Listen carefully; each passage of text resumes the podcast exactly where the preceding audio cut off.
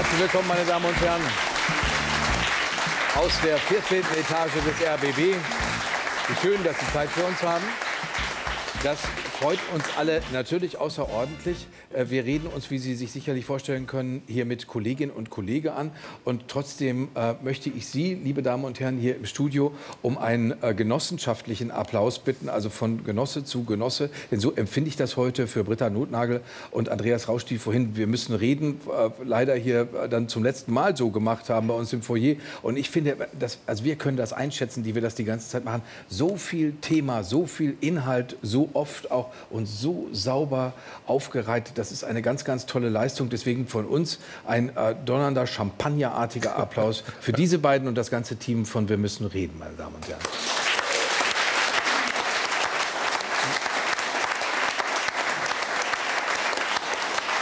So. Wir haben äh, tatsächlich, weil wir uns ja heute den ganzen Abend hier im RBB mit dem Thema Israel, mit dem Thema Nahe Osten beschäftigen, haben wir auch dazu äh, diese Beobachter, über die ich mich jedes Mal wieder neu freue, zum Beispiel für den Deutschlandfunk ist Sabine Adler, die Osteuropa-Expertin. Für die Tageszeitung Die Welt, die Ressortleiterin Politik Claudia Kade. Für das Feuilleton der Frankfurter Allgemeinen Zeitung ist Claudius Seidel zum Glück da. Und der Chefkolumnist der Funke Mediengruppe, aber auch enger Freund von Radio 1, Dr. Hajo Schumacher. So, meine Damen und Herren, Sie kennen uns hier auch als Quell der Leichtigkeit. Hier äh, ist schon viel getanzt und äh, viel heiter geschwungen worden. Das können wir im Moment natürlich nicht machen, weil das die Weltlage beim besten Willen nicht hergibt. Hier ist unser erstes Thema, das ist natürlich der Nahe Osten. Gestern hat die israelische Armee 100 internationalen Journalisten einen 45-minütigen Horrorfilm gezeigt. Leider nicht inszeniert, sondern real. Rohmaterial von der Gewalt am 7. Oktober, aufgenommen von den Bodycams der Hamas-Terroristen. Menschen jagen, schänden, töten. Absolut unbeschreiblich, schrieb ein freier Mitarbeiter der BBC in einem sozialen Netzwerk, der die Bilder gesehen hatte. Der Bundespräsident und der Bundeskanzler, viele andere deutsche Politikerinnen und Politiker waren ganz deutlich. Ein Ja, aber darf es nach diesem 7. Oktober nicht geben. Nichts, überhaupt nichts rechtfertigt diese Verbrechen. Am Sonntag kamen ungefähr 10.000 Menschen an das Brandenburger Tor, um ihre Verbundenheit mit Israel auszudrücken. Nur 10.000, schreibt der Tagesspiegel. Wie kraftvoll ist die Verbindung zwischen Deutschen und Israelis noch? Hier in Berlin müssen Polizisten das Holocaust-Mahnmal schützen und den Brandsatz auf die Synagoge in der Brunnenstraße abwehren. Ist das nur lokaler Stress in einer international angespannten Situation? 1400 Menschen, die an einem Tag sterben mussten, weil sie Juden waren. Geschah das vor allem weit weg? Oder ist das doch sehr nah zumindest in der Stadt, in der im Januar 1942 beschlossen wurde, alles jüdische Leben auszulöschen. Das war damals die Wannsee-Konferenz. Die Politikerinnen und Politiker, Claudia, haben zusammengestanden und waren so entschlossen, wie sie sein können. Oder ist das nach deiner Meinung falsch zusammengefasst? Nee, das stimmt schon. Das würde ich auch sagen. Ich finde, es war tatsächlich ein Unterschied zwischen dem, was im Bundestag vor einigen Tagen an Deutlichkeit und Klarheit gezeigt wurde und dem, was dann äh, außerhalb. Also jetzt bei der ähm, Demo waren ja auch alle, die dort waren, äh, dann da klar. Aber ich hätte mir auch äh, vorstellen können, dass da noch mehr gekommen wären äh, und auch schneller eigentlich. Ne? Also es gab ja direkt nach den Terrorangriffen, an, die an einem Samstag stattgefunden haben, am Sonntag ja auch am Brandenburger Tor eine Versammlung, die sehr klein war und vor allem hatte ich das Gefühl, vor allem von Politikern für Politiker gemacht war. Da waren nicht so viele andere dabei.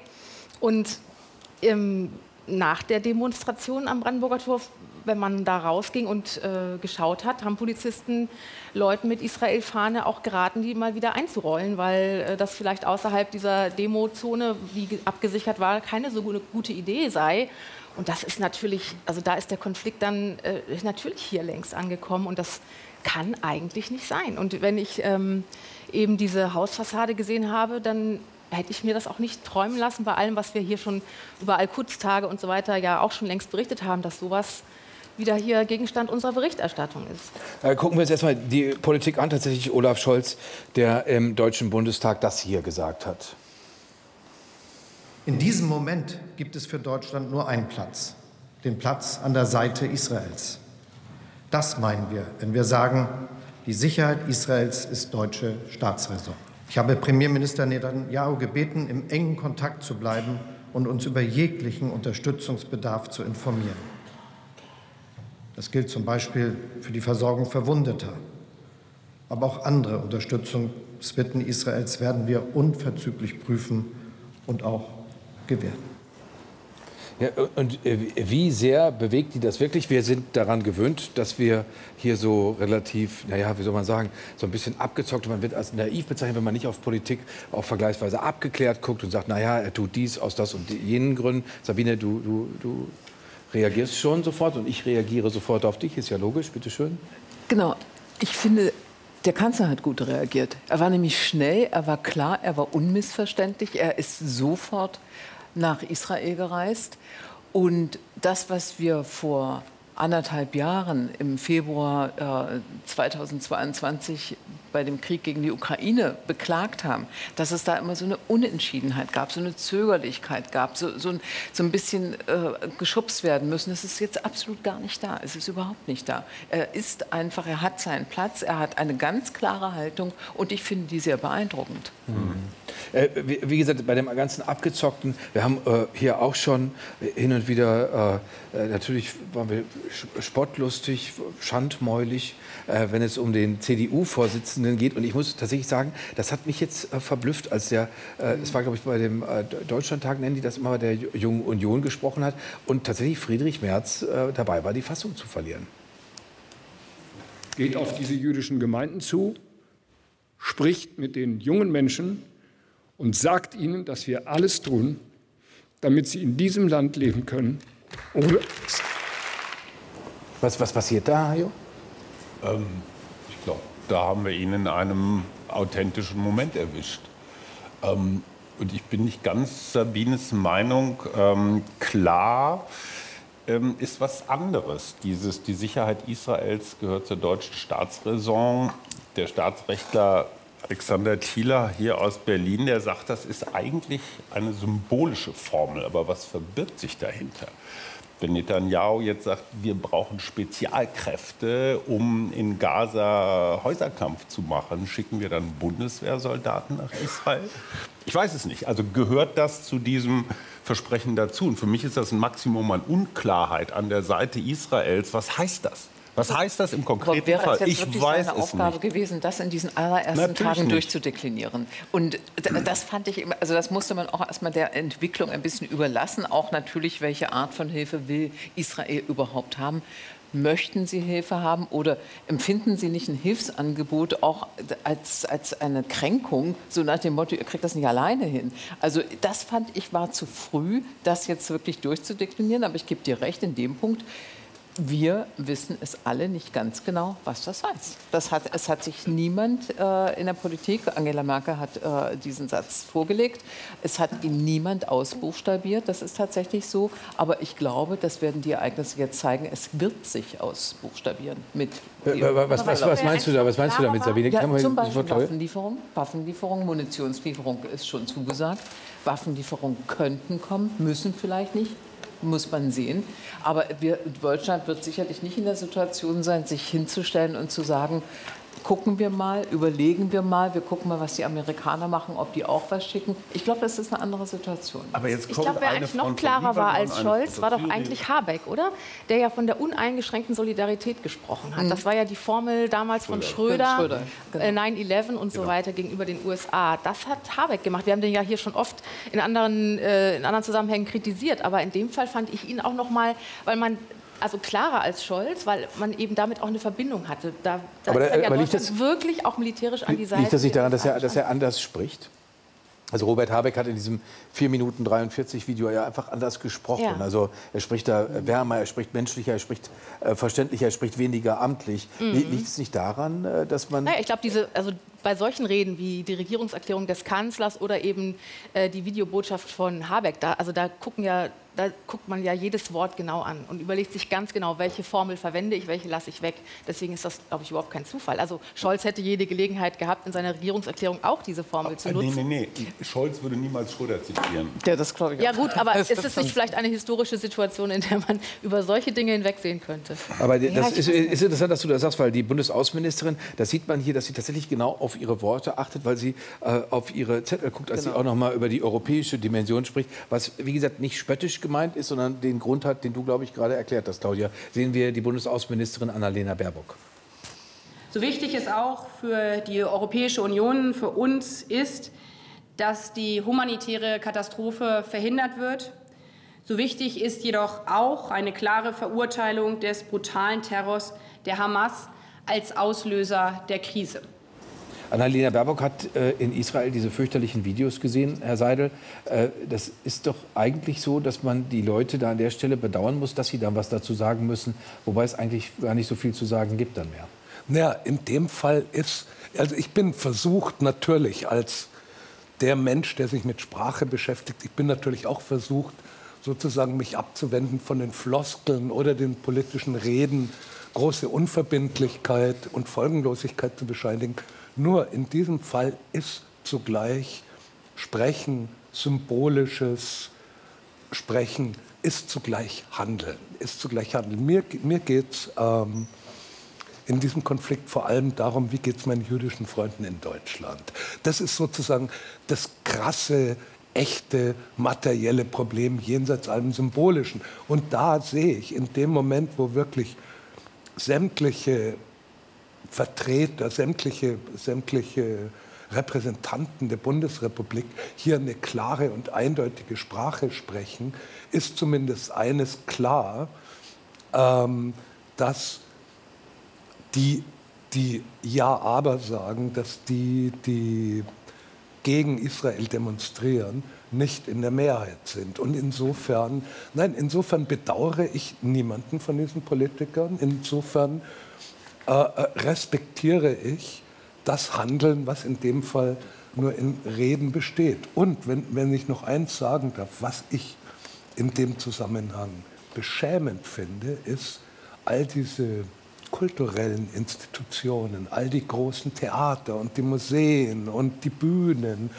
und so weiter, die als der Ukraine-Krieg begann, gar nicht blau-gelb, gelb-blau genug sein konnten, da habe ich aber noch keinen einzigen Davidstern irgendwo gesehen. Und das ist furchtbar. Das ist furchtbar, meiner Ansicht nach nicht einfach nur sozusagen als beschämender Aspekt der, der deutschen amtlichen subventionierten Kultur, sondern auch in dem Sinne, wie es die allgemeine Stimmung prägt und beeinflusst. Ich glaube, die, diese Kulturgrößen, die sonst so darauf bestehen, dass sie sozusagen jenseits der politischen Macht äh, in, aus anderen äh, ästhetischen und künstlerischen und geistigen Ressourcen schöpfen, wenn sie ihre Meinung zu allem und jedem verkünden, dass die jetzt so still sind, äh, das hat was zu bedeuten und es hat nichts Gutes zu bedeuten. Auf die allgemeine Stimmung würde ich gleich gerne noch äh, zu sprechen kommen, aber erstmal äh, noch im Politischen bleiben und auch tatsächlich in äh, Israel. Da haben wir noch die Stimme äh, einer, einer Frau, äh, die sagt, warum das, was da jetzt passiert ist und die Folge, die das haben wird, anders ist als das, äh, was man bisher schon erlebt hat. Warum auch sie, sie sich schwer tut, tatsächlich mit den Leuten in Gaza jetzt komplett mitzufühlen. In jeder Krise, in jedem kleineren Krieg, den wir mit der Hamas hatten, war ich dafür, human zu sein. Ich habe an die Kinder und Mütter gedacht, die nicht Teil der Hamas sind. Aber das kann ich nicht mehr. Ich habe keinen Platz mehr in meinem Herzen, um an jemand anderes zu denken als an mein Volk. Da hat Guido Steinberg, der Experte der Stiftung Wissenschaft und Politik, gesagt, ja, die Europäer haben sich um jede Kraft gebracht, sich da tatsächlich, da tatsächlich zu helfen, zu vermitteln. Das gilt auch für die Deutschen, die da sind, da inkludiert. Äh, Deutschland und Europa äh, können Israel gar nicht so viel helfen, weil die haben sich im Nahen Osten um jede Einflussmöglichkeit gebracht. Seht, seht ihr das so ähnlich oder sagt ihr, nee, nee, äh, da gibt es ja durchaus noch Einflussmöglichkeiten? Ja, ich glaube, man muss es immer versuchen, gerade auch wenn jetzt natürlich äh, Deutsche unter den Geiseln sind und so weiter. Ich meine, die äh, Verbindung zu Katar, so umstritten die ja auch ist und so weiter, aber die ist ja schon da und über den Vermittler Katar und so weiter kann man es schon versuchen. Ich würde nicht sagen, dass Deutschland sich komplett da aus dem Spiel nehmen muss. Aus nee, nicht muss, aus dem Spiel ist, äh, ja, hat der Guido also ich meine, man kann auch wieder immer ins Spiel kommen. Also das Europa ich an. Europa ist komplett zerstritten, wenn es darum ja. geht, was, untersch was unterschreiben wir, was unterschreiben wir nicht. Aber Freunde, jenseits des Unterschreibens ist es nicht so, dass die Europäer nicht den ganzen, aber einen großen Teil des Budgets des Gazastreifens und des Westjordanlands bestreiten. Und ist die Annahme, dass es sozusagen jenseits komplett äh, moralisch verkommener Hamas-Leute es den einen oder anderen Palästinenser gibt, dem das auch bewusst ist. Ist das so eine naive Annahme? Nein. Das ist überhaupt keine naive Annahme. Und es gibt, äh, also ich, ich, erinnere mich an, an, einen, äh, an einen Kibbutz und, und äh, ein, die Nachbardörfer, zwei, drei Nachbardörfer ringsherum, die haben tatsächlich im Westjordanland zusammengelebt. Und das ist nicht zehn Jahre her, sondern das ist drei Jahre her. Die haben wirklich versucht, sich zu, kennenzulernen mussten sie gar nicht mehr. Sie kannten sich ja alle schon und wirklich zusammenzuleben, Projekte zusammenzumachen. Also es gibt es natürlich. Es gibt auch vernünftige Menschen natürlich, die das alles nicht wollen. Aber die sind natürlich auch weit, weit weg von Hamas. Und ich glaube, es ist eine wirklich andere Situation, wenn ich in einem so abgesperrten Raum bin wie im Gazastreifen, wo sich jeder jeden Tag vor die Situation gestellt sieht, bin ich für Hamas oder dagegen. Jeder muss sich jeden Tag äh, irgendwie verhalten. Und, und niemanden bekommt es gut. Und niemand zu sagen, ich bin gut. gegen die Hamas. Und das ja. ist genau der Punkt. Das ja. ist so schwer, diesen Widerstand zu leisten. Und, dieses, und dieser, dieser Widerstand, der hätte geleistet werden müssen, als er noch ein kleiner Widerstand war. Und es ist jedes Mal, wo man ein kleines Stückchen nachgegeben hat und ein bisschen gedacht hat, okay, denkst, diesen Kompromiss, den kann ich jetzt mit eingehen.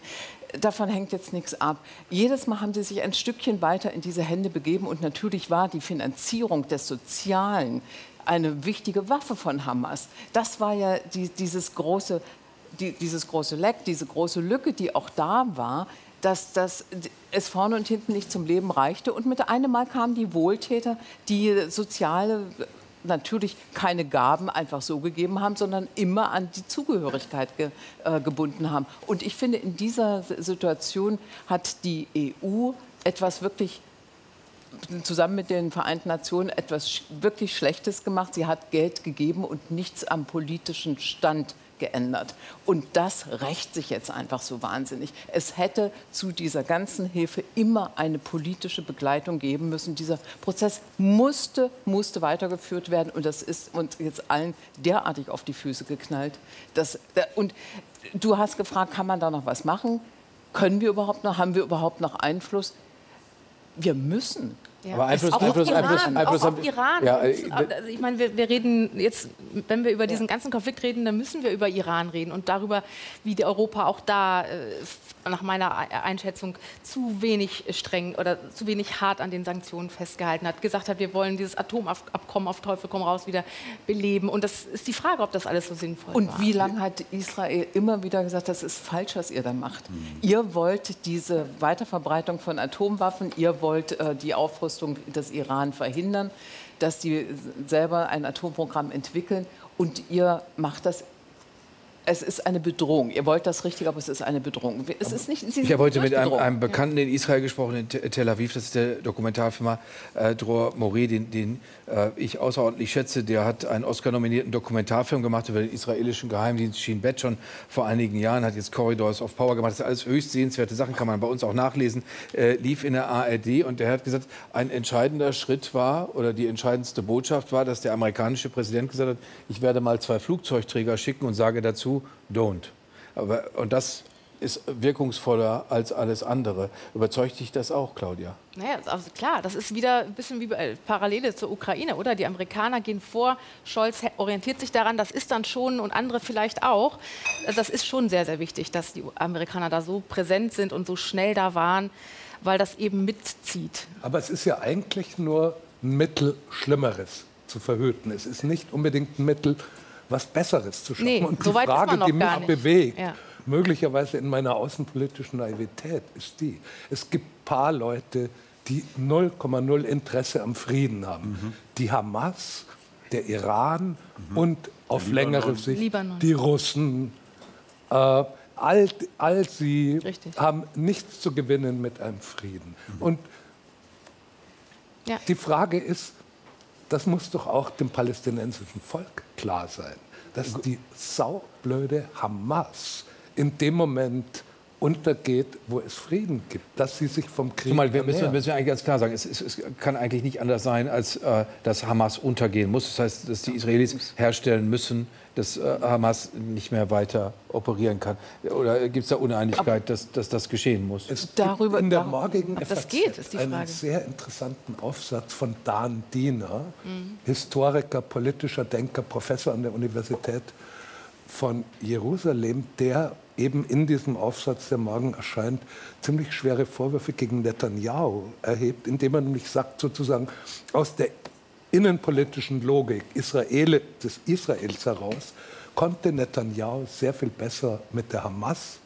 leben und den paar Raketen, die sie abschießen und den vielen Millionen, die sie aus Katar kriegen, als mit der Fatah im West- Westjordanland, die neben aller Korruption und allem Schwachsinn, den sie produ produzieren, eben doch tendenziell kompromissbereit sind, Gesprächspartner sein könnten. In der Logik von Netanyahu war die Hamas der bequemere Gegner. Das entspricht dem, was Dror mir gesagt hat. Er hat gesagt, er, er sei, er sei äh, total wütend. Er hat also Leute verloren, die, die er kannte.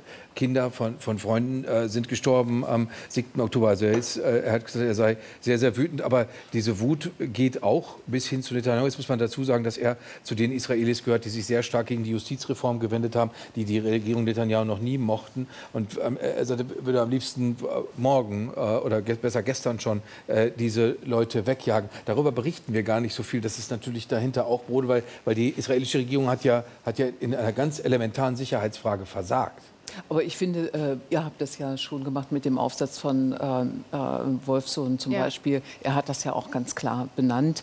Dass, da, es ist ähm, eine wirklich große Bewegung gewesen, 25.000, die zwölf Wochen, zwölf, nein, zehn Monate, zehn Ja, Monate über lang, Monate. zehn Monate lang, jede Woche. Zwölf- 25.000 Menschen auf, äh, auf den Straßen gegen diese Justizreform. Und natürlich, und natürlich ist er wahnsinnig enttäuscht, auch vor diesem Hintergrund, über die Zahlen, die am vorigen Sonntag zu sehen waren. Das, äh, das ist auch extrem nachvollziehbar. Aber ich finde, äh, es ist nicht ganz so, dass diese Hilfe, die jetzt kommt, äh, sozusagen erstmal einfach nur so eine Militärhilfe ist, um, um, mit, diesem, um mit diesem Wahnsinn Hamas fertig zu werden und sie tatsächlich zu zerstören. Das ist ja einfach notwendig. Wenn wir, das, wenn wir die Rede von Biden zum Beispiel anhören und auch diese Diplomatie hinter den Kulissen, wie er sehr, sehr stark äh, auch darauf einwirkt, zu sagen, habt ihr überhaupt einen Plan? Was wollt ihr politisch hinterher? Also diese, diese Zwei-Staaten-Lösung, die die ganze Zeit von wirklich vielen Israel, auch äh, äh, bei meinen diversen Besuchen, Recherchen in, in Israel, konnte ich kaum jemanden kommen äh, mit der Zwei-Staaten-Lösung.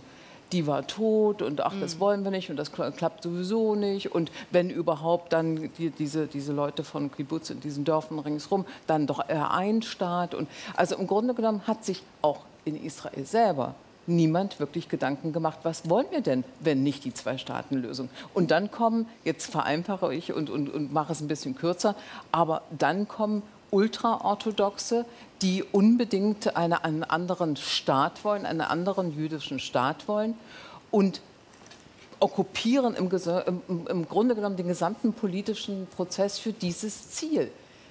Dieses Land hat Zeit verloren darüber, Ja. auch in dieser großen Lösung dieses riesigen Konfliktes über 70 Aber Jahre. darüber wissen wir Bescheid, darüber können wir lesen, weil Israel eine offene Gesellschaft ist. Ich äh, kann an der Stelle noch mal auf das Buch von Ari Shavit verweisen, Mein gelobtes Land, der er sagt, dass er als Israeli, der Mitte der 50er Jahre geboren ist, der Fallschirmjäger war, sich anschließend entschieden hat, Pazifist zu sein, dass sie immer dass er immer in dem Spannungsverhältnis gelebt hat zwischen Belagerung und vor allen Dingen Bedrohung. Und da kommt der Teil, den man sich, glaube ich, in Deutschland nicht vorstellen kann, weil wir sind einfach nicht bedroht. Wir sind nicht von Auslöschung bedroht. Wir sind nicht von Leuten umgeben, die uns auslöschen wollen und die Vorstellungen von mittelalterlichen Gottesstaaten haben. Und deswegen würde ich nämlich jetzt gerne wieder zu uns zurückkommen. Äh, es gibt äh, jüdische Berlinerinnen und Berliner, die tatsächlich das, was wir vorhin schon angesprochen haben, du hast es gesagt, Claudia, die die Solidarität äh, der, der anderen Leute in Berlin tatsächlich vermisst haben.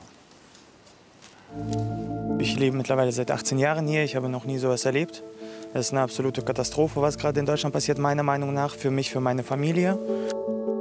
Zum einen würde ich mir von der Mehrheitsgesellschaft wünschen, dass sie verdammt nochmal ihre Augen öffnen und bei Antisemitismus nicht wegschauen. Was wir vermissen, das ist halt eben, eben von der Öffentlichkeit her die Anteilnahme. Warum muss ich die Fahne einrollen, wenn ich der Meinung bin, ich müsste mit einer Israel-Fahne äh, zur Demonstration gehen? Warum muss ich in Berlin die Fahne einrollen? Tja, also ich, ich habe das ja nicht gesagt, dass man das muss. Das sagen, das sagen dann eben Polizisten zu den Leuten. Aber das ist die Sorge, dass es eben äh, dann zu Ausschreitungen und zu Eskalation kommt, dass man da offenbar nicht mehr sicher ist. Äh, wir haben erlebt, dass äh, auf die Synagoge in der Brunnenstraße ein Anschlag versucht wurde. Wir hören, also bei uns melden sich sehr viele äh, Lehrerinnen und Lehrer nicht nur aus Berlin, auch aus, dem, aus anderen Teilen Deutschlands, die sagen, an, meinen, an meiner, in meiner Klasse äh, brennt äh, die Hütte. Ich, das, das Thema ist so äh, mega heikel, da gibt es, ich weiß gar nicht mehr, was ich da überhaupt noch vermitteln kann. Äh, einer hat uns gesagt, ich beschränke mich auf die Botschaft, dass äh, Israelis auch Menschen sind. Also das sind so die, so die, so die Bottomline und äh, ne, also das ist so das Mindeste, was ich noch vermitteln kann. Also da, das ist eben auch ein, ein Riesenthema bei, äh, von Integration. Es sind ja auch es ist ein riesiges Thema und wir, ich ja, aber, aber, wir sind doch, aber wir sind Leute, hier sitzen nur Leute, die Öffentlichkeit herstellen. Hier wir ja. vier. Wir haben so, wir, ich habe teilweise auch das Gefühl, es liegt womöglich auch mitunter äh, an unserer Dummheit. Es gab jetzt im NDR, weil man muss ja nicht immer auf die anderen zeigen, mhm. wir können ja auch mal auf die eigene Familie zeigen. Es gab im NDR einen Bericht über den Rapper die, äh, Dia, Disaster, äh, so hat er sich genannt, der, der junge Mann, der ist 29 Jahre alt, heißt eigentlich Gerrit Fallius, ist ein Unternehmersohn äh, und der gefällt sich, der hat vor, vor Jahren schon gesungen. Friedensstifter, Viehtreiber, CIA, BND, KGG, MI6, Fick den Mossad, Rache für die Opfer am Gazastreifen, Tod dem Faschismus, Tod den Zionisten, Freiheit über Geld, wann wachst du endlich auf, westliche Welt. Das hat er so genau jetzt nicht wieder gesungen, aber er hat einen vergleichbaren Text gesungen. Er hat sich davon auch nie äh, äh, distanziert und hat dann einen Schafskopf von NDR-Reporter getextet zu dem Auftritt dieses Rappers am vergangenen Sonntag. Äh, hier ist da, das ist der Rapper, der sich Gedanken zu sozialen Themen macht. Er will, dass es allen in der Gesellschaft ja, gut geht. Ja. Wo ich mir denke, oh Gott, ja, du hier, die, äh, dir müssen wir ganz dringend einen Grimme-Preis umhängen, so schlau bist du. Das ist im NDR. Der NDR-Kollege Michel Abdullahi sagt, es gebe eine Israel-Lobby in Deutschland, so als äh, wären wir geschichtsfreie Wesen. Das ist, das, ist die, das ist die Frage, die ich mir stelle. Wie, woher kommt das denn? Herr Thaddeus, es ist mir ein Anliegen, auf ein scheinbares Paradoxon zu, äh, aufmerksam zu machen. Oder sagen wir mal so, das eine hängt mit dem anderen zusammen. Dieser Schwachsinn, den Sie gerade vorgetragen haben, fällt unter Meinungsfreiheit. Tut mir sowieso, leid. Er, sowieso, er fällt sowieso. eben unter Meinungsfreiheit. Man muss auch das Böse, das Hässliche, das Falsche, das Ressentiment geladene, den Hass ertragen. Und gerade deswegen wäre eben so wichtig, nicht der Staat, nicht, oder nicht nur der Staat, sondern eben die Zivilgesellschaft, die sich auf eine Art und Weise zu Israel bekennt, wie sie sich vor zwei Jahren zur Ukraine bekannt aber, aber haben wir nicht, hat. Und das tut sie eben nicht. Aber Herr Seiler, haben wir nicht gerade eben Hubert Aiwanger äh, sein Flugblatt mit 17 um den Hals gehängt, dass es nur so krachte? Und wieso kann denn dann, wenn ein Mann auftritt, der sich von seinem Antisemitismus nie wirklich gelöst hat oder nicht äh, offensichtlich gelöst hat, wieso kann man das dann nicht sagen? Wieso kann man nicht sagen, dieser Kerl ist problematisch? Man kann und die 6000 man, muss es, man muss es eben sagen. sagen. Ja. Das tun wir ja jetzt. Und äh, wir, genau, wir, die wir alle bei und, dem Konzert waren. Und, naja, äh, äh, so, so, so bizarr das Beispiel ist, was Sie gerade vorgetragen haben, habe ich doch den Eindruck, es sind nicht die Massenmedien, die es an Klarheit fehlen lassen. Oder? Aber was ist das? Na ja, na ja, wir also. haben über Jahrzehnte immer wieder zu Gedenktagen diese Sätze, diese Zitate wiederholt, wir dürfen nicht zulassen. Ja, oder nie Wir wieder. dürfen nicht zulassen oder nie wieder. vor jedem Kindergarten, vor jeder Schule, vor jedem Geschäft und natürlich vor jeder Synagoge stehen rund um die Uhr Polizisten. Und zwar nur vor jüdischen Einrichtungen, vor keinen anderen. Und dann stellt sich ein Politiker hin und sagt, wir dürfen nie wieder zulassen. Finde den Fehler. Irgendwas Ja, ja. ist da nicht ganz Ja, logisch. ja. Und- finde das, Zweitens, Ja. wir wissen, dass es in bestimmten Kreisen in diesem Land einen strukturellen, also es gibt da sehr viele verschiedene Abstufungen, deswegen vorsichtig, aber es gibt einen kulturellen, religiös bedingten Antisemitismus. Zum Beispiel auch bei Migranten, weil die in ihren Heimatländern, das gehört zum Teil dort zur Staatsräson, Israel zu hassen oder vernichten zu wollen. Dass diese Menschen hier ankommen und nicht so ganz viel über deutsche Geschichte wissen, das verstehe ich schon. Nur dann in einem Einbürgerungstest nicht eine substanzielle Frage dazu zu stellen, das ist ein bisschen unser Problem. Und dieser Antisemitismus, den wir ich würde wirklich Neukölln in Schutz nehmen, weil das ist nicht nur Neukölln oder bald es sich halt. Das ist gewachsen über Jahrzehnte. Ja, und sich dann hinzustellen und sagen, nie wieder, ist mir echt zu billig. Ja, Ihr habt zu wenig dagegen getan, ganz einfach. Und es reicht eben auch nicht, äh, dieses Nie wieder, das immer auf die Geschichte äh, zu reduzieren. Die Geschichte ist wichtig, das ist überhaupt keine Frage, aber die beantwortet wirklich nicht diesen Antisemitismus allein in der Gegenwart. Das kann nicht das einzige Erklärungsmodell sein, die Geschichte. Das ist ja nicht das, was junge Leute erleben. Die jungen Leute erleben nicht, dass, das, äh, dass es ein, ein um eine Person, die den Holocaust überlebt hat, geht, dass die angefeindet werden soll. Um die geht es nicht. Um, es geht um die Nachkommen der Holocaust-Überlebenden. Aber, aber wie ist das, Aber- Es um Sabine, hier. was ist mit der anderen Möglichkeit? Wir, die wir hier sitzen, äh, sind äh, keine jungen Menschen mehr und deswegen kapieren wir, deswegen ist uns die Geschichte wichtig und jüngeren Leuten ist die halt nicht so wichtig, könnte man ja auch argumentieren. Ja, wir hörten aber jetzt von einer Kollegin, die sagte, äh, äh, ihr Kind ist, ist 13 und hat äh, tatsächlich Zweiter Weltkrieg, Holocaust noch nicht Aber es gemacht. gibt doch Wie soll sie es vermitteln? Also könnte das sein, dass es unser, dass nur wir dieses Nein, es, Sorgen es gibt doch noch eine andere also das Begründung. Es gibt ich doch noch überhaupt eine. Das andere ja Begründung singulär. für diesen Antisemitismus. Das ist einfach zutiefst rassistisch. Und das so zu beantworten, das ist doch die Aufgabe. Das, das, ist, doch, das ist nicht das Problem, dass ich dies, diesen Rassismus nur mit Geschichte erklären kann. Und es das gibt funktioniert glaube nicht. Aber ich, doch, das gehört doch zusammen. Universitäten, Das gehört zusammen. Es Ja. gibt an. Universitäten, ein jüdischer Professor warnt davor, dass, dass Eltern jüdischen Glaubens ihre Kinder nach, nach Harvard, war es, glaube ich, schicken, weil dort die Vertreter der Postcolonial Studies ganz besonders stark sind. Und das ist eine Denkrichtung, die sagt, Israel verlängert das Kolonialzeitalter sozusagen in die Jetztzeit und die Palästinenser sind die kolonialisierten Armen. Jede Form von Gegenwehr ist legitim, weil sie unterdrückt werden. so, das ist ein Denkmuster. Das hast du ja hier auch gehabt. Das ist, das ist so, So, komplex. das Also wir haben, wir haben haben nicht wir haben nur die Demo vom Auswärtigen Amt, wo genau mit wo es hieß Free, Free tun. Wir haben Palestine es from auch German mit den Guild. sogenannten Eliten Ja, zu tun. ja, genau. Okay, also wo, wo es dann plötzlich äh, vom Auswärtigen Amt, die Demonstranten haben ja gesagt, äh, die Deutschen sollen ihre Schuld mal beiseite Genau. lassen, weil diese Schuldgefühle ermöglichen es Israel nur so hart Free gegen Palestine from German Guild. Ist da, da Schuld- trifft man sich, trifft man sich wieder bei Höcke. Ja, also das Und ist, trotzdem ist sozusagen die, die, das Gegenmittel gegen beide dasselbe. Beides speist sich aus einer katastrophalen Un Unwissenheit. Das- Sowohl der migrantische Antisemitismus hat vielleicht nicht nur seine Wurzeln, aber hat eine seiner Ursachen darin, dass die deutsche Gesellschaft, zumal das deutsche Erziehungssystem überhaupt nicht darauf vorbereitet ist, was es arabischen, türkischen, palästinensischen, Syrischen. muslimischen Jungs Ja. zu erzählen hat, denen es nicht erzählen kann, eure Urgroßeltern, die Nazis. Da, da, da, dafür, wie man sozusagen migrantischen Kindern davon erzählt, hat, weiß es nichts. Und die, die, die Dummheit der, die Dummheit und Unwissenheit der postkolonialen Harvard-Studenten oder vor dem Außenministerium Demonstrierenden, die ist auf eine Art und Weise bestürzend, Ja. dass ich in Tränen ausbrechen könnte, weil ich mit solcher Unwissenheit zur Gründungsgeschichte Israels, zu diesem Konflikt, zu seinen Ursachen oder auch zum Unterschied zwischen Israel und dem Kolonialismus, weil ich mit dieser katastrophalen Unwissenheit einfach Aber wenn das, die Reaktion, das ist die Reaktion auf, auf Gewalttaten, die so abscheulich sind. Ja. Ich möchte den äh, Bundespräsidenten hier noch mal ins äh, Spiel bringen, der sich auch sehr, sehr entschlossen eingelassen hat am vergangenen Sonntag, so, so deutlich, äh, wie er selten eigentlich wird. Es ist unerträglich, dass Jüdinnen und Juden heute wieder Angst haben, ausgerechnet in unserem Land.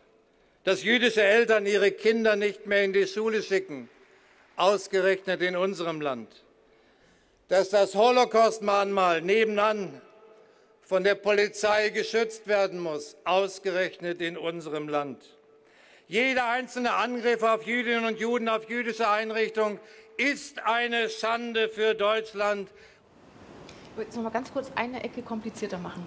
Es ist nicht nur eine Aufgabe von Medien oder äh, Schulen, sondern wir müssen auch zur Kenntnis nehmen, dass äh, TikTok diese ganzen, äh, was da los ist, also der Krieg wird ja da im Prinzip äh, weitergeführt mit Fake News, mit Videos, die alle vorne und hinten nicht stimmen, dass die viele Jugendliche sich nur noch darüber informieren und sich, also die, da, da spielen wir überhaupt keine Rolle mit dem, was wir mit verifizierten Quellen oder mit zumindest klar zugeordneten äh, Aussagen von klar zugeordneten Quellen berichten. Das Aber sind das die überhaupt das- Studenten vom Außenministerium? ich weiß es die nicht, aber ich, wenn wir über, über, wir haben ja eben noch darüber gesprochen, dass es in, was machen die Medien da, es ist nicht nur eine Aufgabe des Staates, sondern auch der Erziehung und so weiter.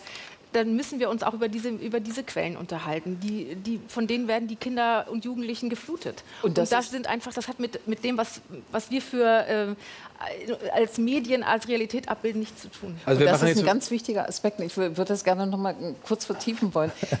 Wir, wir, haben, äh, weil wir haben wirklich noch Das, wird, das ist ein Uniseminar-Formulierung. Nein, nein, ich würde das nein. sehr gerne an der Stelle noch mal vertiefen. Ich habe auch ein Schaubild mitgebracht. der Stelle die bitteschön, aber vertie- Methodenfrage ver- vertiefe, Sabine, vertiefe.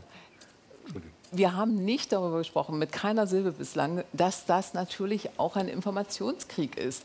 Und dass es zum Beispiel tatsächlich möglich ist, dass sich ein. Äh, dass, dass Jugendliche sagen, das stimmt alles gar nicht, das, das hat gar nicht stattgefunden. Das ist wie Butscha in der Ukraine, wo sich die russische Seite hingestellt hat und gesagt hat, das sind alles gestellte Szenen, das hat gar nicht stattgefunden. Das ist hier auch noch parallel. Wir lassen, wir lassen auch heute Abend hier äh, bewusst... Musste wir- mal erwähnt werden, bitte. Wir, lassen, wir, wir haben uns da auch äh, natürlich drum rumgerückt, weil wir bewusst weglassen, äh, was allein wir jetzt, obwohl wir ja sehr weit weg sind, schon tatsächlich wissen über äh, die Sachen, die da den Journalisten gestern gezeigt worden sind. Das ist ein absoluter Horror und äh, deswegen will ich das an der Stelle auch nicht vertiefen. Wir lassen jetzt auch einfach mal den UN-Generalsekretär Antonio Guterres weg, äh, der heute eine sehr, sehr merkwürdige Argumentation, äh, was Israels Verantwortung für Gaza angeht, tatsächlich da ausgesprochen hat, sondern wir gehen zu einem Thema, das verwandt ist, das nahe ist, denn es gibt in Deutschland auch das Thema der Migration, was im Moment äh,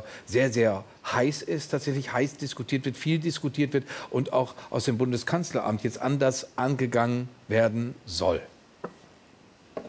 Olaf Scholz hatte als 27-Jähriger ein Jura-Examen hinter sich und war stellvertretender Bundesvorsitzender der Jusos. Er prangerte damals die aggressiv-imperialistische NATO an und beschrieb die Bundesrepublik als europäische Hochburg des Großkapitals. Philipp Türmer ist heute 27 Jahre alt, arbeitet an seiner Jura-Doktorarbeit. Er ist stellvertretender Bundesvorsitzender der Jusos. Ich könnte kotzen bei diesem Satz, schrieb er am Wochenende. Und meinte damit ein Zitat des Ex-Jusos und Bundeskanzlers Olaf Scholz in einem Spiegel-Interview. Wir müssen endlich im großen Stil abschieben, hatte der Bundeskanzler gesagt. Ist Philipp Türmer nur jung, also manchmal eben wild? Oder gibt es auch ältere Sozialdemokraten, denen das Scholz-Interview auf den Magen geschlagen ist? Kann die Ampelregierung auch Stoppschilder? Was will der Kanzler? Tun, was getan werden muss oder nur rechts überholen? Tja, da sind wir wieder auf eurem Feld. Äh, Was will der Kanzler? Was kann der Kanzler? Hajo, was, was kann er überhaupt erreichen? Also, so du, du warst lange Spiegelredakteur. Das heißt, du weißt, wie schnell man Spiegelredakteuren kernige Sätze sagt. Ich dachte, wie schnell man das wird. Das ist ein total schwieriger Weg und Sie nehmen nur die allerbesten, Ja, ja. Zum Beispiel auch Claudius Seidel, der auch Ja, dort ja. war. Aber äh, una- unabhängig davon, also äh, ist das, wenn du, du liest, du siehst das ja äh, als, als Medienmann? Also erstmal hat er ja eine doppelte Funktion. Er ist ja gleichzeitig Bundeskanzler und auch Bundesinnenminister, weil die Amtsträgerin, die offizielle, so viel Instinkt hat, gerade ein bisschen sich auf Mallorca zu erholen. Ich weiß nicht, ob das eine wirklich gute Idee war, rein strategisch. Wir reden ja auch viel von Symbolen. Die Sozialdemokratie besteht nicht nur aus Jusos. Ähm, früher, als die SPD noch eine Volkspartei war, die Partei des kleinen Mannes, gehörte das Thema Sicherheit zu, zur erweiterten Sozialpolitik. Die Leute brauchten ein subjektives Gefühl von Sicherheit, weil kleine Leute konnten sich Sicherheit nicht kaufen. Die mussten sich auf den Staat, auf die Polizei verlassen. Und diesen Pfad hat die SPD, glaube ich, ein ganz klein wenig verloren. Das letzte Mal, dass die SPD einen schneidigen Innenminister hatte, war Otto Schilly. Und äh, der hat, naja, ähm, der hat der SPD nicht schlecht getan. Und äh, das Thema Migration hat die SPD lange Zeit unterschätzt. Das muss man einfach sagen. Der Druck kam ja nicht hier aus dem politischen Berlin. Der Druck kam aus den Kommunen. Und nicht nur aus Ostdeutschland, sondern von überall her. da haben auch SPD-Bürgermeister und so weiter gesagt, ähm, wir haben jetzt hier gerade ein Problem, weil wir haben auch noch eine Million Ukrainerinnen und Ukrainer Da gibt es noch, eine andere, gibt's noch die andere Argumentation, Hajo, die zum Beispiel die Frankfurter Rundschau propagiert, die die äh, grüne Jugend propagiert. Die sagen, nein, nein, der Druck kommt nicht aus den Kommunen, sondern der Druck kommt von rechts. Das, was Olaf Scholz hier macht, ist sich einem Rechtsruck anbiedern. Das ist das, was meinetwegen die Frankfurter Rundschau in dieser Woche auch geschrieben hat. Also das ja heißt also, auf der anderen Seite gibt es noch ganz viele Menschen, die man als Wähler und Wählerin abholen könnte. Ja, das entspräche ja dieser Logik. Wenn ich mir die Wahlergebnisse und Umfragen angucke, dann sehe ich jetzt ungefähr 60 Prozent, also je nachdem, was man zugrunde legt, auf dieser Seite, die ja angeblich das Anbiedern ist. Ähm, die grüne Jugend hat, wie auch die Jusos, das sind Jugendorganisationen, die haben das Privileg, wütend zu sein und sich aufzuregen. Das hat aber mit dem individuellen Sicherheitsgefühl der Menschen nicht so ganz viel zu tun. Und nicht jede vernünftige Maßnahme ist äh, sofort rechts. Ich glaube ganz im Gegenteil.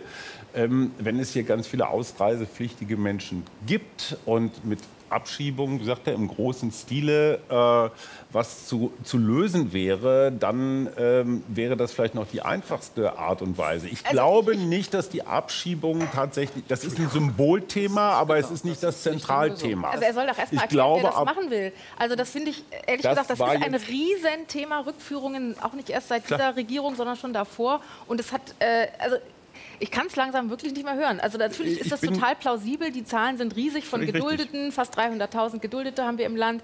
Wir haben äh, 30.000, die wirklich ausreisepflichtig sind. Also nicht nur einen abgelehnten Asylbescheid haben, sondern auch wirklich äh, ausreisepflichtig sind. Aber die reisen nicht aus. Aber sie reisen ja, weil nicht ihre aus. Heimatländer die, die 300.000, fast 300.000 Geduldeten kommen deswegen zustande, weil es eben Ausreisehinderungsgründe gibt, so. keine Papiere gibt, die vor allem die Herkunftsländer weigern, sich sie zurückzunehmen. Das ist selbst bei, bei Straftätern, bei Verurteilten, die hier in Deutschland verurteilten, der Fall. So, Abschiebungen mehr, ich glaube, da wehrt sich auch nicht die Grüne Partei dagegen. Das ist einfach ein Riesenthema. Nur wie bitte? Wie jetzt? Eigentlich müsste man mit jedem Land, um das es geht, mit jedem Herkunftsstaat Verträge aushandeln mhm. über die Rücknahme und ja so weiter.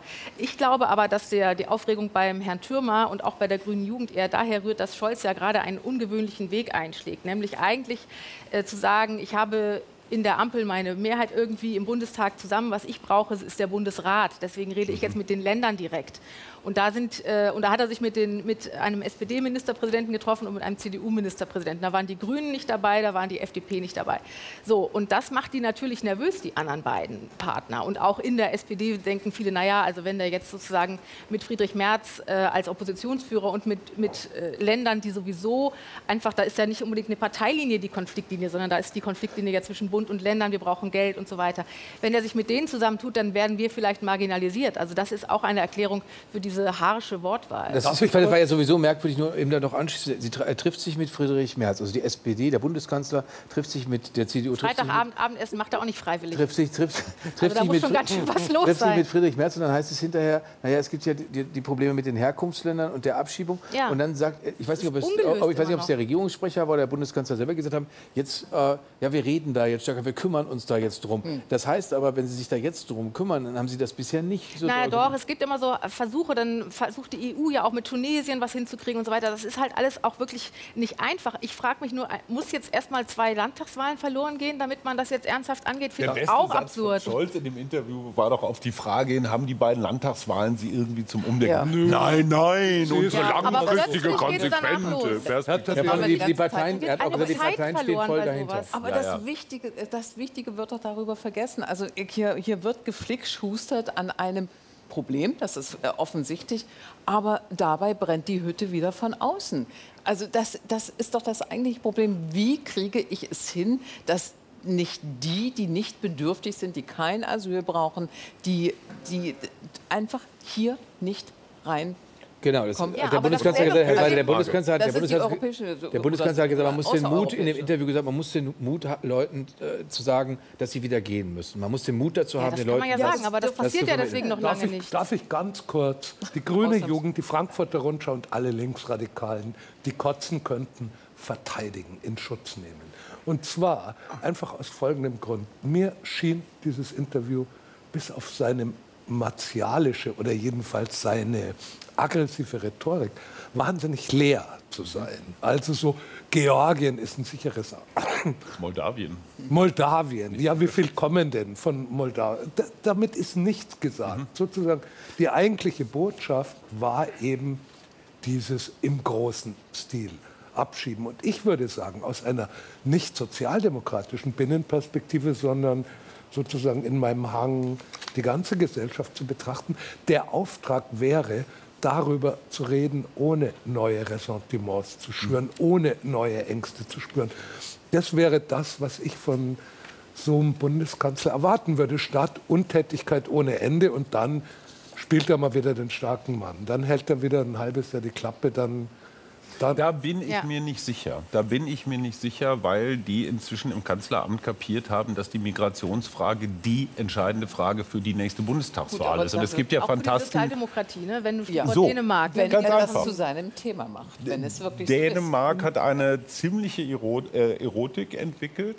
Und man, wir müssen mal einmal ganz kurz überlegen, wann war denn das letzte Mal sowas wie Einwanderungs- oder Migrationsverhinderung erfolgreich? Das war Angela Merkel. Die ist mit solchen Geldtüten nach Ankara gefahren ja, und hat gesagt, komm Erdogan, das ist fürs Volk, für soziale Zwecke. Ne? Die sechs Milliarden, die werden bestimmt ganz sinnvoll eingesetzt hier.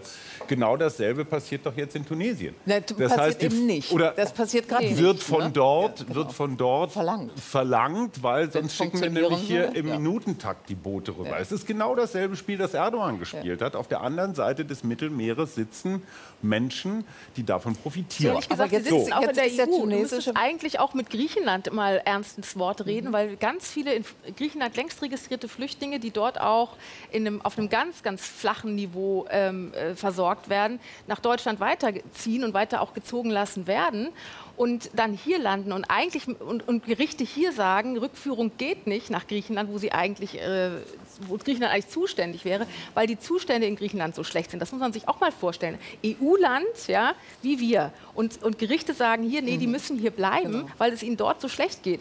Und das macht ja Griechenland auch nicht äh, äh, einfach Aber, aber trotzdem nochmal die Frage, wie groß, trotzdem noch mal die Frage ist, das, ist das Problem groß oder ist es groß geredet? Ich habe äh, extra nochmal nachgeguckt. In Brandenburg sind in diesem Jahr 2023 7.221 Erstanträge auf Asyl gestellt worden, in Berlin 12.290. Im Vergleich dazu vielleicht Nordrhein-Westfalen, da gilt der sogenannte Königsteiner Schlüssel bei der Verteilung der Flüchtlinge. In Nordrhein-Westfalen waren das 47.782.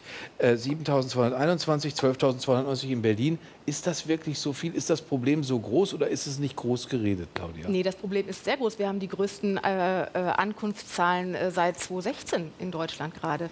Und äh, Ukrainer kommen ja, also Kriegsflüchtlinge aus der Ukraine kommen noch dazu. Und, das ist ja nun nicht ausgedacht, dass, äh, du siehst ja, was in Tegel ist vielleicht, ne? dieses riesige Zelt, diese Stadt. Zeltstadt, Stadt, die da entsteht. Äh, in Hamburg ist, äh, wird die, werden die Messehallen äh, wieder äh, als Unterkünfte genutzt. Also das ist ja nun nicht ausgedacht. Herr Thaddeus, das Problem ist groß.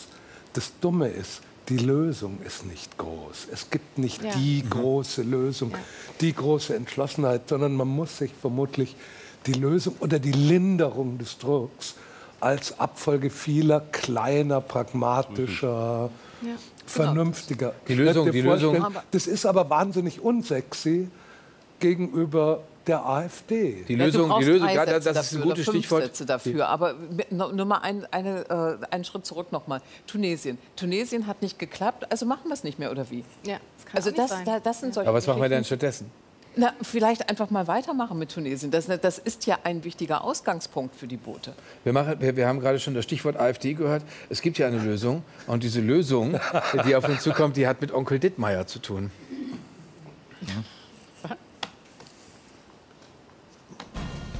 Sie macht es wie Onkel Dittmeier. Der Hamburger Fruchtsaftproduzent Rolf Dittmeier nannte seinen Saft nach sich und recht bald hatten wir alle noch einen Onkel mehr. Darauf mein Wort. Sarah Wagenknecht sah in der Ukraine noch Faschisten am Werk, als dort 2014 längst eine demokratisch gewählte Regierung im Amt war. 2018 wollte sie die Gelbwesten-Proteste aus Frankreich nach Deutschland bringen. Es kamen 100 Leute vor das Kanzleramt und randalierten kein bisschen. Mit ihrem Mann Oskar Lafontaine gründete sie die Bewegung Aufstehen, die viel zu wenig Leute bewegte, um ein Erfolg zu werden. Jetzt probiert sie es mit einer eigenen Partei, hat sich mit anderen Abtrünnigen zum Bündnis Sarah Wagenknecht zusammengeschlossen und will schon im kommenden Jahr bei den Europawahlen und den Wahlen in den ostdeutschen Ländern als Partei antreten. Darauf mein Wort. Wenn das nichts werden sollte, könnte sie es mit einem Parfum probieren, das nach ihr heißt und nach Prominenz duftet.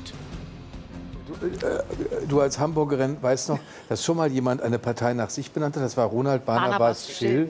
Äh, äh, der Ist der immer noch in Rio? Der ist, in, der ist in Brasilien und sagt, er lebt da sehr gut von 2000 Euro, die ihm, glaube ich, irgendwie zustehen als Richter, der er mal war.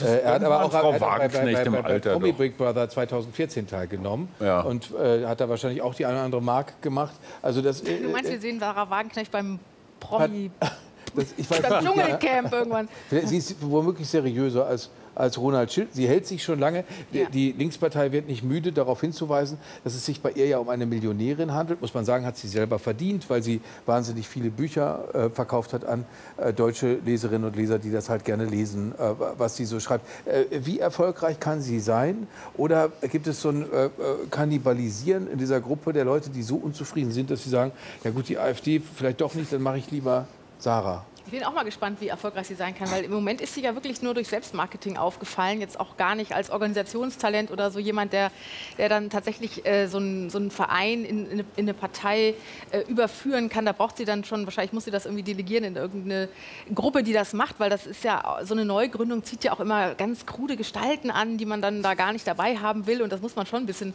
bisschen aussortieren. Ähm, äh, ich finde auch, dass sie durchaus so ein paar Sicherheits... Ähm, Sicherheitsböden da einzieht. Also sie will ja erstmal nur zur Europawahl antreten. Über Ostdeutschland hat sie eigentlich noch nicht so richtig viel gesagt. Und dann müsste sie eigentlich auch ein paar mehr prominente Köpfe dabei haben, außer sich selbst, weil sie kann sich ja nun nicht klonen. Wenn man das Geht in deinem, nicht, wenn man das in deinem Ja, genau. in dem Schatten wächst nichts. Wenn man Genau, das in das heißt, deinem sie Buch, kann sich wenn man nicht das in deinem, in Buch äh, liest, äh, Sabine, dann, dann ekelt man sich ja durchaus vor dem, was sie da zwischendurch schon so gesagt hat, wenn man weiß, wie das auf dem Euromaidan war, dass da Scharfschützen auf Demonstranten geschossen hat und sie hat hinterher behauptet, das sei eine faschistische äh, Revolte. Also es sind ja schon ganz schön harte Sachen, äh, äh, die sie da tatsächlich teilweise raushört. Das heißt, da tut sie sich nicht viel äh, äh, tatsächlich mit der AfD, die das, die das ja ähnlich machen. Also ich finde auch, das ist eigentlich der, der größte Berührungspunkt, die größte Schnittmenge mit der AfD. Ich sehe die äh, in anderen Fragen gar nicht so sehr, aber gerade diese, diese äh, Ukraine-Russland-Politik, die ist so äh, ja, also das ist so, so, so fälschend, äh, das, das ist so unehrlich, was da passiert, wo man sich natürlich auch fragt, also sie ist ja ansonsten eine, eine kluge Politikerin, eine gute Analystin zumindest, ob man ihre, äh, ihre Schlussfolgerungen teilt oder nicht. Aber äh, dass sie ausgerechnet das nun überhaupt nicht blickt, das will, will mir nicht so richtig einleuchten. Deshalb habe ich natürlich einen anderen Verdacht, den ich hier nicht sage. Aber ähm, es ist schon merkwürdig, dass sie ausgerechnet in diesem Feld nun äh, ein ganz anderes Lied singt. Aber welchen Verdacht sagst du denn nicht? Den, den sie nicht sagt, Mario. Na, Okay, ich recherchiere. Also ich denke, dass sie ein anderes. Lied singt. Das muss, das muss jetzt reichen. Okay. Aber äh, wie, wie, wie, Hajo, wie, wie schätzt du das ein? Also, welche Chancen hat sie, wenn sie jetzt käme und äh, würde dich anrufen und würde sagen, Ey. Herr Schumacher, mein, mein Mann, der bin schon wieder Lebergulasch. Fanboy, Sarah, hier, so. Aber eher Sarah Connor, glaube ich. Ähm, lass, uns mal, lass uns mal ein bisschen so durch die Geschichte gehen. Erstens mal, Sarah Wagenknecht war 2023 häufiger Suchwort bei Google als Robert Habeck. Das ist ein Mediengeschöpf. Ja. Ohne unsere tätige mediale Mitarbeit gäbe es diese Frau überhaupt nicht. Wir haben diese Wagenknecht-Partei bei jeder Gelegenheit großgeschrieben. Wann kommt sie denn endlich und jetzt und ah und so. Sie hat da so sieben oder acht Zwerge um sich rum, die das Organisatorische machen sollen. Das Interessante an Sarah Wagenknecht ist ja immer, sie gibt vor, Politikerin zu sein oder auch Abgeordnete. Wo sie aber am wenigsten gesehen wird, ist der Deutsche Bundestag. Ja. Sie hat 700, ich, kein Sozialneid, ich weiß, bist du gegen, aber 750.000 Euro Nebenverdienst. Damit ist Sarah Wagenknecht Das unter ist den gut. Top Nebenverdienern des Deutschen Bundestages, nicht durch politische Arbeit. Politische Arbeit bedeutet Gefolgschaft schaffen, Kompromisse machen, Mehrheiten erringen und so weiter. Alles Fähigkeiten, die ich ihr, obwohl sie sicher hochbegabt ist, aber nicht zutraue. Ich das heißt, das das Ganze, das Ganze wird so enden wie bei Streit um Asterix. Da gab es diesen Vogel immer, wenn der einen Raum betrat, färbten sich alle Sprechblasen grün und man fing an, sich zu streiten. Und genauso wird das da auch enden, spätestens wenn irgendjemand anders auch nur wagt, so einmal auch ins Scheinwerferlicht zu gucken. Also sie, Man hat, hätte sie, direkt hat ja so, sie hat ja so. Gefährten wie zum Beispiel die entschlossene Antisemitin Selvin Dardelen, die, die, die, die ja auch beispielsweise seinerzeit behauptet hat, der amerikanische Geheimdienst hätte Nawalny vergiftet und sowas. Das hat sie übrigens an der Seite mit Gregor Gysi gemacht. Der ist ja irre witzig, wie immer alle sagen, aber dabei war er gar nicht so witzig, weil er das auch mitgetragen hat, diese Theorie. Herr Seidel, Sie gucken schon wieder so abgeklärt, als wollten Sie die Literatin Sarah Wagenknecht in Schutz nehmen. Ich würde sie gern in Schutz.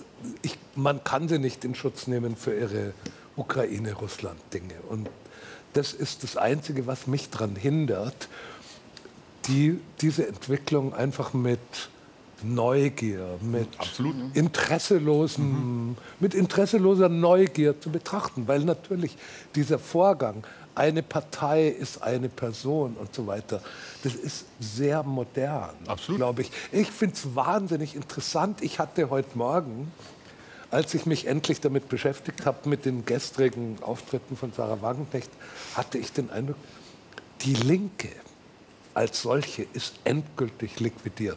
Wenn nicht mal mehr Sarah Wagenknecht die Vergesellschaftung der Produktionsmittel fordert, Ja, läuft was falsch in diesem dann Land. gibt es keine Linke mehr. Ja. For- Fordert noch irgendjemand, will irgendjemand noch die Einführung des Sozialismus?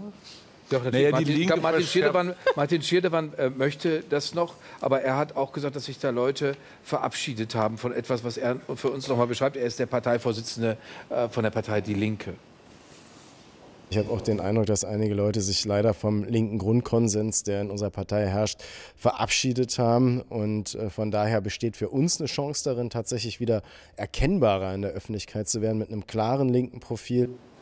Aber hat, wann, wann hatten die denn das letzte Mal einen Konsens? Ja, eben, also Also, ich ich- hatte das Gefühl, die, waren, die, die streiten sich jetzt, ich weiß gar nicht, wie lange. sind gegen Israel, das wäre ein Konsens. Aber ich glaube, die haben, müssen jetzt wirklich beweisen, dass, dass sie sich auch ohne äh, Sarah, dass sie sich ohne Sarah Wagenknecht irgendwie einig werden, weil bisher konnten sie sich bei jedem Streit immer hinter ihr verstecken und sagen, ja, das liegt alles daran, dass sie hier irgendwie den Keil reintreibt. Also so ist es Aber wenn ich wenn auch nicht unbedingt. aber wenn Ich fand doch ganz lustig, dass einer von diesen Gründungsleuten offenbar äh, dem, sich dem Vorwurf ausgesetzt sieht, dass er Mitgliedslisten der Linken hat mitgehen lassen, um die irgendwie jetzt Bei der Mann aus, äh, Mann aus Nordrhein-Westfalen, der Das jetzt angezeigt ist wegen, wegen, wegen Datenklau. Du Ja. sagst Mediengeschöpf, Hajo. Und trotzdem gehen ja Leute äh, in die Buchhandlung oder sind zu Millionen, zu Millionen in die Buchhandlung gegangen und haben gesagt, ich kaufe mir dieses Buch äh, von Sarah Wagner. Du, es haben auch Millionen Deutsche meinen Kampf gekauft. Also das, was Nee, willst du nee, damit? oh, nein, aber nein, aber Nicht dass Leute, Bedingungen Entschuldigung, dass Leute bekloppte Bücher kaufen, ist jetzt kein Beweis für die Qualität von Büchern. Die Bücher von Sarah Wagenknecht sind gar nicht so bekloppt. Ich Dieses sag auch letzte nicht, dass sie Buch bekloppt sind, aber gegen die woke Linke, das war ein bisschen eng gedacht und so. Aber haben wir auch nie vorher gelesen, oder? Tolle neue Gedanken. Nein, Aber, aber hat, sie, hat sie wirklich so wenig Aussicht, äh, wenn, selbst wenn sie Mediengeschöpf ist, äh, Wähler anzuziehen? Weil ich, ich kenne Leute, die sagen, ach Mensch, ja, die mag ich und die bürstet gegen den Strich. Gerade Leute, die sich nicht so profund mit Politik beschäftigen, die sagen, das ist eine Frau, die ist irgendwie dagegen. Das finde ich, Na, bis, jetzt ist es Glaub, dann, bis jetzt ist es ein. Kramladen. Ja, ne? jetzt Bis jetzt ist es ein Kramladen, du kannst dir das raussuchen, kannst dir das. Also, irgendjemand, also jeder findet da vielleicht, oder viele finden da irgendwas, was ihnen äh, entspricht, wo sie sagen, ach nee, da sind die anderen Parteien ja überhaupt nicht vertreten. Und AfD wählen möchte ich nicht, also probieren wir es mal damit. Aber Er ehrlich gesagt, das alles viel zu aber, aber ich glaube, ja, sorry, aber ich glaube, da- das ist wirklich, äh, das ist der dritte Schritt nach dem ersten. Also die müssen erstmal eine Partei gründen, das müssen sie erstmal hinkriegen. Da- Für eine Partei braucht man Mitglieder, erstmal machen. Also bei ihrer Aufstehenbewegung ist auch keiner mit aufgestanden. Also das, das und ist einfach irgendwann muss so. gearbeitet Ja. werden. Ja. Irgendwann müssen Koalitionen geschmiedet, da müssen in Nachtsitzungen und so weiter. Sie hat sich niemals durch parlamentarische Arbeit hervorgetan. Ja, Nie. und- das Sie stand immer oben auf dem Karnevalswagen und hat Sachen gemacht. Ja, unten im Maschinenraum war sie nie. Ich Hm. kenne da noch jemanden, mit dem teilt sie, glaube ich, seit einer Weile ihr Leben. Ach, der hat das auch nie gemacht, glaubst du? Wobei der hat, der hat, der hat äh, Saarbrücken als Oberbürgermeister gelenkt. Also da musste Ja, da gibt es lustige. Geschichten aus, äh, äh, von dort. Und es wäre so schön, wir könnten die jetzt noch alle hören. Äh, Nee, können- da halte wir ich es mit. Sabine. Das, äh, ich habe auch meine kleinen Geheimnisse. Ja, das, das ist übrigens, übrigens Sabine, das kann, kann hier nicht äh, Modell werden, dass Leute hier hinsitzen und sagen, äh, ich könnte was sagen, aber das sage ich mal lieber nicht, weil das ist eine Ich habe auf eure Fantasie spekuliert. Ne? Da- Ich dachte, ja, könnt ihr ein bisschen, hm, hm, eins, zwei, Wir, drei. wir, wir, wir denken, Fantasie ist ein hässliches Wort. Ja. Ich, da, ich danke euch sehr. Wir sehen uns, äh, wir sehen uns in dieser Runde wieder am 28. November. Und, wie Sie wissen, ist heute im RBB unser Schwerpunkt der Nahosten und Israel. Deswegen sehen Sie jetzt eine Dokumentation Krieg und Terror in Isla Israel. Der Konflikt wird Ihnen jetzt kompakt erklärt. Wir haben es vorhin hier gehört. Es gibt da einen Mangel an Wissen, einen Mangel an Bildung womöglich über diesen Konflikt. Und wir hoffen, dass wir hier im RBB da hilfreich sein können. Das probieren wir genau jetzt. Vielen Dank für Ihre Zeit. Vielen Dank Ihnen allen hier bei uns im Studio im 14. Stock. Und wie gesagt, bis zum 28. November. Das wird für uns alle hier ein wichtiger Tag. Dankeschön.